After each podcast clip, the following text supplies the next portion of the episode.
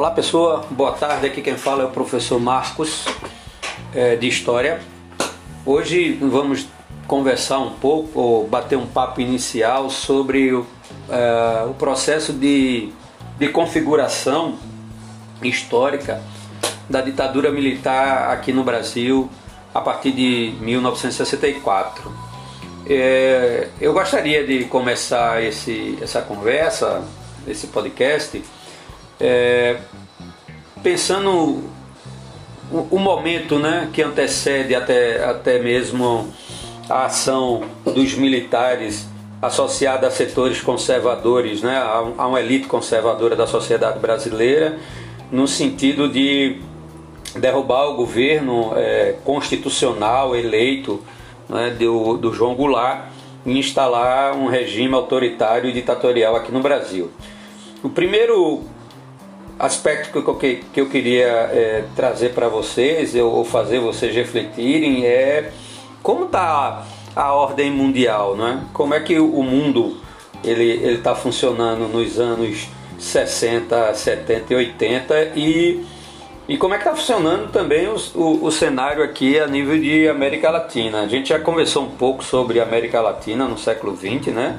Mas é, nunca é demais a gente reforçar algumas, algumas ideias, né? Então, assim, quando a gente pensa o mundo dos anos 60, a gente sabe que é, que é o mundo da Guerra Fria, né? É, é um mundo bipolarizado entre Estados Unidos e União Soviética. E essa bipolarização, ela se faz presente como, como fundamento político, econômico e principalmente como fundamento ideológico no mundo todo. E aqui na América Latina isso vai estar muito presente, isso vai estar muito forte. Né? A gente teve aqui a Revolução Cubana em 59 e isso acende um, um alerta extremamente perigoso para as pretensões é, norte-americanas no sentido do, do, da ação e do controle norte-americano dentro da América Latina. E talvez isso explique muito né? o, o, o fato dos americanos deixarem de de apoiar as políticas populistas que eles tinham apoiado nos anos 30, né? E eles deixam de apoiar essas políticas populistas nos anos 60 e começam a patrocinar e a, e a se mover para garantir regimes autoritários e ditatoriais na América Latina que, que de certa forma garantisse e fundamentasse aí a visão é, liberal, capitalista norte-americana aqui dentro né, da, do, do continente latino-americano. Então isso é extremamente importante. É, quando a gente vai pensar a, a, a, como está funcionando as bases políticas do Brasil né, internamente, a gente sabe que, que o Brasil dos anos é, pós pós Estado Novo Varquista, ou seja, um Brasil pós 45, é um país que que está dividido sobre, as, sobre a concepção de projetos né, de, de, é, diferentes. Né? Você tem setores da elite brasileira muito próxima e muito ligada aos interesses norte-americanos e como os norte-americanos enxergavam a, toda a movimentação das economias latino-americanas, né? E você vai ter setores nacionalistas, né? Que que entendem que precisa do, do, do aporte do capital norte-americano, mas que não querem se submeter a, a, um controle mais direto dos Estados Unidos, né, que querem aí garantir um, um, uma, uma concepção e, e, um projeto nacionalista de uma forma mais eficiente. Né?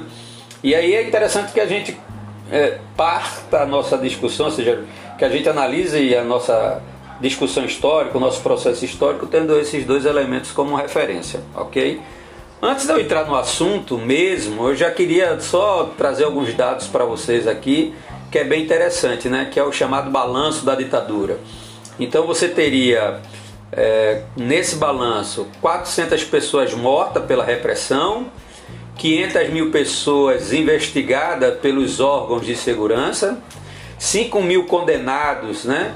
1.792 por crimes políticos, 11 mil acusados de inquéritos na auditorias militares, 10 mil torturados apenas pelo doicode de São Paulo, isso sem levar em consideração que você tem doicode em vários lugares do país e essa tortura ela vai ser uma prática em todos os lugares, né? não, isso não é uma realidade só de São Paulo, Rio de Janeiro, é, onde você tem é, é, contestação ao regime você vai ter repressão. Aqui em Pernambuco a repressão ela foi, ela foi fortíssima, ela foi é, é, é dura, né?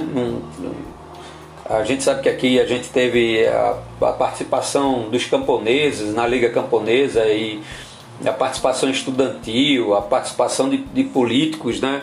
Uh, de um viés mais mais democrático, mais liberal, e aí ideologicamente alguns deles até inclusive uh, alinhado a uma visão mais mais é, marxista e a gente sabe que esse pessoal todo vai ser perseguido, alguns vão ser torturados, alguns vão ser mortos, né?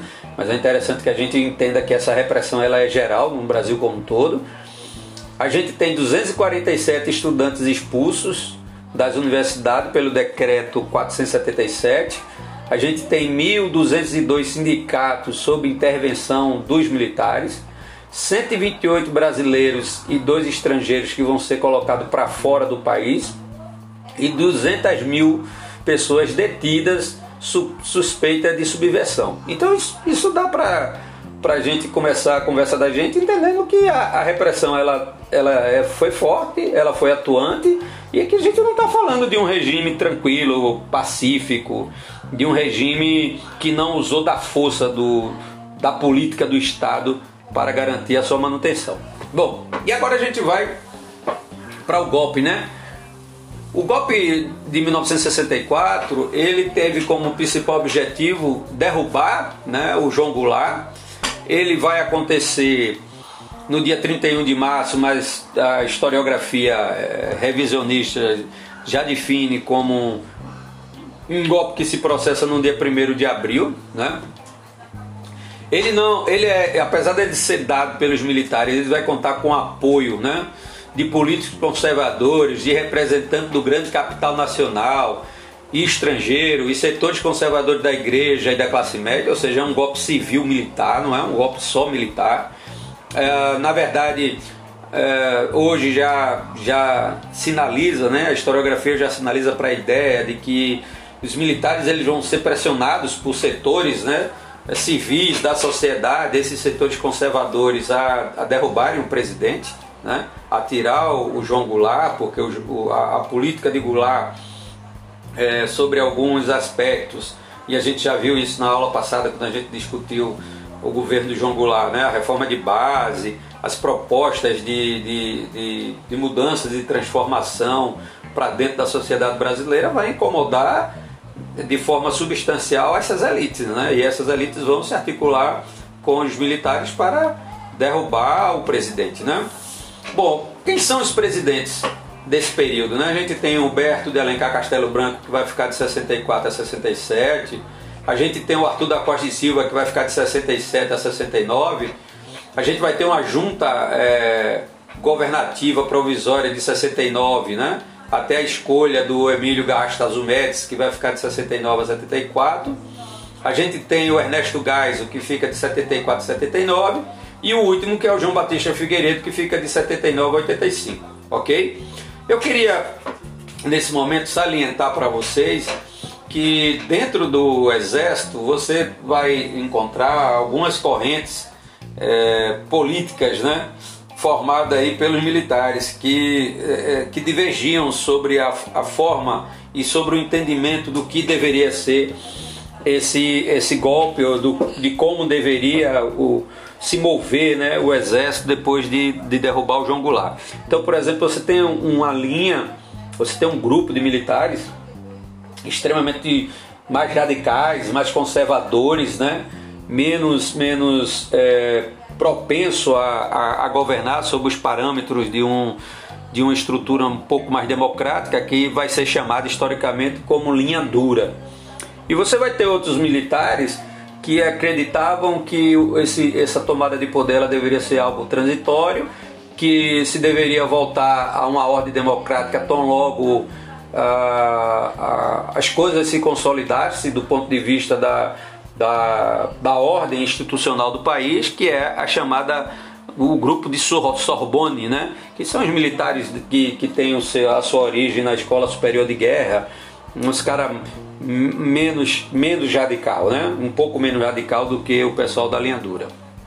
Bom, a primeira coisa que vai se fazer quando os militares tomam poder vai ser a edição do ato institucional número 1, né? porque aí eles vão governar com base nesses atos institucionais. Então, logo após o golpe, o presidente da Câmara dos Deputados, Ranieri Mazzilli, vai assumir provisoriamente a presidência da República. Em 9 de abril de 1964, uma junta militar editou o ato institucional número 1 que estabelecia o poder do presidente da República de suspender os direitos políticos e caçar todos os cargos legislativos. Já começa, já começa a gente perceber aí como vai funcionar essa política de Estado, né? Como é que vai funcionar essa política de governo, na verdade. Suspensão do caráter vitalício e estável dos cargos públicos, que poderiam ser suprimidos em caso de ameaça à ordem estabelecida. E aí assume do Castelo Branco, que vai ser o primeiro presidente militar, né? Dois dias após a publicação do AI-1, ele vai é, ser eleito né, presidente da República pelo Congresso, uma eleição indireta, quem vai escolher ele é o Congresso, né? E vai apresentar como principal meta do governo dele combater o comunismo e recuperar a credibilidade internacional do Brasil. E aí, se você juntar, como diria o ditado popular, né, Lé com Cré, a gente já percebe claramente, né, dentro daquele discurso inicial que eu fiz para vocês, né? Você tem lá a questão da Guerra Fria, nível lá combate ao comunismo, e você tem lá recuperar a credibilidade internacional, né? Porque o Jango tinha feito alguns movimentos que contestavam a ação do capital norte-americano aqui dentro, e isso criou uma atmosfera de desconfiança, isso criou uma atmosfera de, de um pessimismo, né? Do capital norte-americano e do, do capital europeu, por que não dizer, dentro do Brasil. Então, é, a primeira ação do Castelo é tipo, a gente vai voltar a manter as relações que a gente sempre tivemos com vocês e, e tudo aquilo que estava sendo trabalhado sobre um viés de, um, de uma república sindicalista, de uma república populista, isso vai ser abandonado. Né? Em 1964 vai se criar o Serviço Nacional de Informação, o SNI, com a tarefa de supervisionar, coordenar as atividades de informação visando a garantia e a segurança nacional, que passa a ser agora o discurso principal, né, o discurso da segurança nacional, né? Isso tem muito faz muito sentido e tem muita significância para a forma como os militares vão querer governar o país. A repressão, né, a liderança sindicais, camponesas, estudantis, religiosas, né? E aí está dentro daqueles números que eu falei com vocês, pessoas vão ser presas, governadores é, com concepções de ordem política e ideológica diferente dos militares vão ser afastados dos seus mandatos, né? vão ter os seus mandatos políticos caçados. Aqui em, em, Pernambuco a gente vai ter o Miguel Arraes, no Rio Grande do Sul a gente vai ter o Leonel Brizola, né? os próprios Juscelino Kubitschek, o próprio João Goulart, né? eles, eles vão ser é, politicamente é, contestados e, e, e afastados da vida política, né? Em 1967, o Congresso promulga né, uma Constituição que vai fortalecer o Poder Executivo Federal e vai reduzir a autonomia do Estado. Quais são os atos institucionais no governo Castelo Branco? O AI-1, que eu, eu já falei para vocês, aí vem o AI-2, em outubro de 65, que vai estabelecer a eleição direta para presidente da República, vai extinguir os partidos políticos autorizando a existência apenas de dois partidos, que é o chamado bipartidarismo, né? A Arena, Aliança Nacional Renovadora, e o MDB, Movimento Democrático Brasileiro. Aí vem o AI3, em fevereiro de 66, vai estabelecer eleição direta para governadores e prefeitos de capitais, considerado área de segurança nacional. Vem aí o AI4, em dezembro de 66, convoca Congresso para aprovar o texto da Constituição de 67 elaborada pelo governo militar, ok? Bom, e aí o Castelo vai sair e assume o Arthur da Costa e Silva, né? E aí o Arthur da Costa e Silva é um dos principais líderes da chamada linha dura, né? Daquele grupo mais radical, daquele grupo mais fechado, né?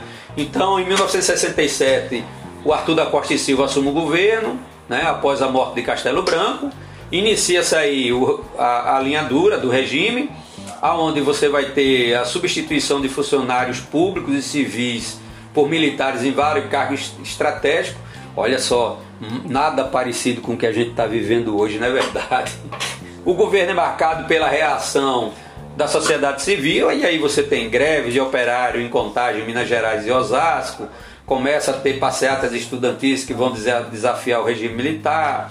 Aí a gente tem a chamada passeata do ICMil, que é o marco no início do processo de resistência ao governo dos militares, né? onde o objetivo dessa passeata era uh, discutir a questão da democracia né? e, e a participação dos trabalhadores intelectuais e políticos e artistas nesse movimento começa, de certa forma, a, a trazer algum, alguns questionamentos é, da sociedade civil, né? no sentido dessa sociedade se movimentar contra esse governo. E aí, o que é que o Costa e Silva faz? O Costa e Silva vai instituir o, o, o ato institucional número 5, o AI-5, né, em 13 de dezembro de 68, que, segundo os historiadores, é o chamado golpe dentro do golpe, porque o AI-5 ele é um dos piores atos institucionais no sentido de, da, da, da, repressão e do crescimento substancial do poder dos militares sobre a sociedade civil. Né? É, o porquê do, do, do surgimento do AI-5? Na verdade, você tem um conjunto de fatores para que explica aí a, a edição do, do ato institucional número 5, mas o ápice vai ser o discurso do deputado Márcio Moreira Alves, né? Que vai defender o boicote ao desfile da independência. Olha lá, de novo, semelhanças muito macabras com a realidade atual que estamos vivendo. Ok, pessoal?